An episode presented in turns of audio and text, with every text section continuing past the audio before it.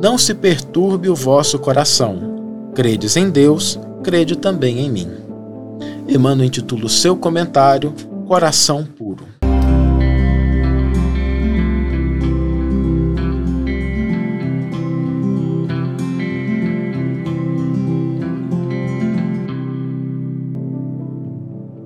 Olá, meus amigos, olá, minhas amigas, sejam todos muito bem-vindos a mais um episódio do Reflexões com Emmanuel.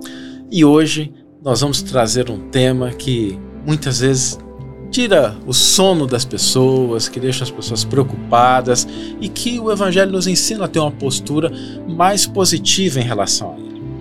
Não sei se vocês observaram, mas quando nós olhamos para a atualidade, existe uma série de problemas, de sombras, de conflitos, conflitos no campo da família, no campo da sociedade, entre nações. Existem problemas de ódio, de egoísmo, de vaidade, de orgulho. Existem situações que a gente não gostaria que acontecessem, que ferem a nossa sensibilidade. E algumas vezes, quando nós estamos diante dessas situações, a gente começa a se perguntar por quê, se desesperançar, desanimar. E acontece que todas essas situações, embora não sejam desejáveis, embora nós não queiramos que elas aconteçam, no atual estado de evolução da Terra, elas são normais. É natural que elas aconteçam, porque a Terra ainda não é o paraíso.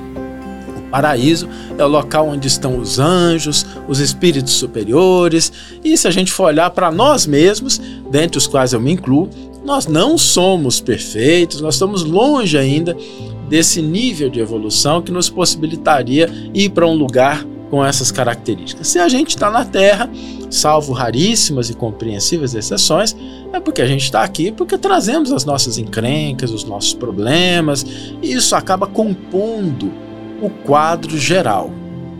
E aí, quando a gente se vê diante dessas situações, nós devemos buscar a proteção em relação a esses problemas que acontecem, problemas de ódio, problemas de conflitos, ou seja, nós não devemos ignorar que esses problemas no mundo existem para que a gente não seja vítima desses problemas, para que a gente não simplesmente destrua realizações que a gente deixou de ignorar, por exemplo, uma incompreensão, a ignorância de alguém. Imaginemos, por exemplo, uma pessoa que estivesse construindo uma ponte sobre a qual vai trafegar vários carros. Ela não pode descuidar da capacidade, da atenção das pessoas que estão trabalhando ali, porque isso pode colocar em risco a vida de outras pessoas. Não é preciso proteger a nossa obra, proteger o nosso mundo íntimo. O que acontece é que muitas vezes as pessoas buscam essa proteção de maneira equivocada. Às vezes as pessoas buscam essa proteção entrando no conflito. Às vezes as pessoas buscam a proteção destruindo as outras coisas, destruindo às vezes reputações, destruindo ideias, destruindo propostas. Às vezes as pessoas buscam se proteger atacando. Às vezes a pessoa busca se proteger ferindo. E essa não é uma boa maneira de se proteger. Por duas razões muito simples. A primeira delas é que é uma atitude ruim, inadequada e que pode trazer consequências que a gente não imagina. Porque, inclusive, a nossa avaliação pode estar equivocada naquele campo, a gente pode entender que determinada situação tem uma gravidade muito grande e, de repente, ela até é grave, mas não é tão grande assim. A nossa atitude, nossa postura foi desproporcional. Por isso, essa atitude de se proteger, atacando, destruindo, ferindo, não é uma boa atitude. Existe uma outra atitude melhor. E para que a gente possa entender a característica dessa atitude, imaginemos duas situações. Imaginemos que a gente chegue dentro de um quarto, nós precisamos localizar um objeto que está ali dentro, mas o quarto está completamente no escuro. Sombras, trevas, a gente não enxerga nada. A gente tem um desafio, tem um problema, as trevas estão dentro do cômodo, estão tá tudo escuro. Como é que a gente faz para que a gente possa resolver e se proteger de não começar a andar dentro daquele cômodo, de repente tropeçar em algum móvel, bater a canela na quina de uma cama? Como é que a gente faz para se proteger, para que a gente alcance o que a gente está querendo mas também a gente não se fira, não se machuque. A gente começa a praguejar contra as sombras, a xingar as trevas, a amaldiçoar a escuridão, uma atitude dessa seria uma atitude impensada. E o que a gente faz? A gente vai ali no interruptor e liga a luz. E aí, quando a luz se acende, a gente pode transitar dentro do cômodo com segurança. Imaginemos uma outra situação, que a gente tenha que cruzar um pântano. E o pântano é um pântano que tem águas que são pestilentas, tem poços que podem levar a gente a se afogar. O que, que a gente faz se a gente quer cruzar aquele pântano? A gente fala assim: não, agora eu tenho que acabar com o pântano. A gente chama um monte de pessoas, começa a drenar o pântano, vai tirar toda aquela água de lá, todos aqueles detritos, para só então a gente cruzar? Embora possa até ser possível, mas vai demandar muito recurso e muito tempo é melhor que a gente pegue um barco, uma canoa e que a gente utilize o barco, a canoa, para passar por aquelas águas que não são águas saudáveis. E esses dois exemplos é para a gente lembrar que quando nós estamos falando de proteção, de autoproteção, nós devemos cuidar para que as trevas, que a sombra do desespero, da desconfiança, da desesperança, do pessimismo não invadam o nosso mundo íntimo. Porque quando a gente deixa que esses elementos invadam o nosso mundo íntimo, a gente corre o risco de tropeçar, corre o risco de se machucar. Então a gente precisa cultivar essa luz interna. E a gente também precisa cultivar recursos que nos possibilitem trafegar. E isso tem um nome do Evangelho: significa um coração puro a gente tem uma consciência tranquila. E quando a gente dispõe desses dois elementos, a gente se protege. Quando a gente tem o coração puro, quando a nossa intenção é legítima, quando a gente realmente se dispõe a fazer o que é melhor, o que está ao nosso alcance, que a gente tem a consciência tranquila, ainda que as situações externas elas possam configurar problemas, a gente mantém o nosso mundo íntimo protegido o nosso mundo íntimo amparado para que a gente não se exponha a problemas desnecessários. Então, cultivar a consciência tranquila, cultivar o coração puro. Consciência tranquila não significa pureza integral, não significa que a gente vai conseguir fazer tudo o que outra pessoa seria capaz de fazer. Às vezes a pessoa tem mais habilidade que a gente no campo. Consciência tranquila significa a gente fazer o máximo que nos é possível dentro daquela situação.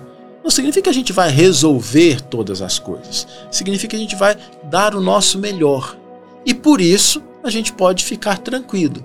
Porque depois que a gente fez o melhor que nós podemos, a vida não nos pede nada além disso. E coração puro significa a gente desenvolver a boa vontade, a disposição de cooperar, de ajudar. Significa que todas as vezes o resultado vai ser como nós estamos esperando? Obviamente que não. Tem situações que têm variáveis que não dependem só da nossa boa vontade ou da nossa ação. Tem situações muito mais complexas, tem situações que a gente até acha que seria melhor de um jeito e acaba sendo melhor de uma outra forma. Então, mas o bom ânimo, a disposição, essa pureza de coração de estar disposto a colaborar, caracteriza esse elemento fundamental. Então, para que a gente possa se proteger, evitemos a proteção que deriva do ataque, da destruição, da crítica, da condenação e busquemos a proteção legítima, que é a proteção de manter iluminado o nosso mundo íntimo e conservar a boa disposição e a boa vontade de agir em favor do bem, da paz, da cooperação. Vamos ler agora a íntegra do versículo e do comentário que inspiraram a nossa reflexão de hoje. O versículo está no Evangelho de João, capítulo 14, versículo 1, e nos diz: Não se perturbe o vosso coração. Credes em Deus, crede também em mim. Emmanuel intitula o seu comentário Coração Puro. Guarda contigo o coração nobre e puro. Não afirmou o Senhor: Não se vos obscureça o ambiente, ou não se vos ensombre o roteiro porque criatura alguma na experiência terrestre poderá marchar constantemente a céu sem nuvens. Cada berço é início de viagem laboriosa para a alma necessitada de experiência. Ninguém se forrará aos obstáculos. O pretérito ominioso para a grande maioria de nós outros, os viadantes da terra, levantará no território de nosso próprio íntimo os fantasmas que deixamos para trás vagueantes e insepultos, a se exprimirem naqueles que ferimos e injuriamos nas existências passadas, e que hoje se voltam para nós à afeição de credores inflexíveis, solicitando reconsideração e resgate, serviço e pagamento. Não passarás assim no mundo sem tempestades e nevoeiros, sem o fel de provas ásperas ou sem o assédio de tentações. Buscando o bem, jornadearás, como é justo, entre as pedras e abismos, pantanais e espinheiros. Todavia, recomendou-nos o Mestre: não se turbe o vosso coração, porque o coração puro, intimorato, é garantia de consciência limpa e reta, e quem dispõe de consciência limpa e reta vence toda perturbação e toda treva por trazer em si mesmo a luz irradiante para o caminho. Uma bela página de Emmanuel, nos ajudando a compreender o que significa essa atitude de coração puro, de consciência tranquila. E o desafio, a proposta para o dia de hoje é que nós cultivemos essa consciência tranquila e o coração puro. Avaliemos as situações em que nós estamos passando e verifiquemos se não dá para acender um pouco mais a luz no nosso mundo íntimo, se nós não podemos realizar algo que diz respeito à nossa responsabilidade, ao nosso dever, a fim de que ao final do dia a gente possa chegar quando a noite vier e dizer assim: fiz o meu melhor, realizei aquilo que me era possível, agi com boa vontade e por isso posso dormir tranquilo, tranquila porque conservamos o coração puro e a consciência tranquila.